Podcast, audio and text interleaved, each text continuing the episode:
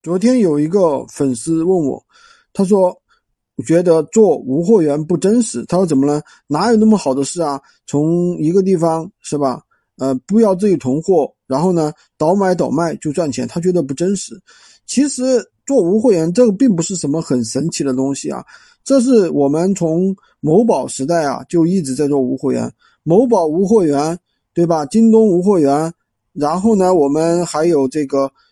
呃，抖音无货源，对吧？你们很多时候很多人看到的一些快递单子上面，明明是从京东买的东西，那为什么却有拼多多的标记呢？对吧？这就是做的无货源。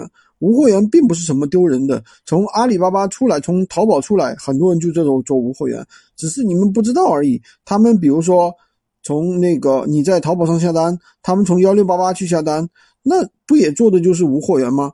所以也不要觉得这是一个很奇怪的事情啊，觉得什么啊，哪有那么好的事情啊？那个不囤货动动手指就可以赚钱。当然做电商，如果说你自己有自己的供应链，自己去囤货更有价格优势一些。但是当我们刚起步的时候，我们为什么要去囤货呢？囤一大堆货，你又把握不了市场行情，你有可能有卖不掉的一个风险，甚至还有降价的风险，甚至你这几万块钱，对吧，就砸手里了。那我们现在要讲的一定是一个轻创业、快起步，所以呢，大家要改变这一个思想，改变一个思自己的一个思维，不要觉得什么无货源是一个不可思议的事情。喜欢军哥的可以关注我、订阅我的专辑，当然也可以加我的微，在我头像旁边获取闲鱼快速上手。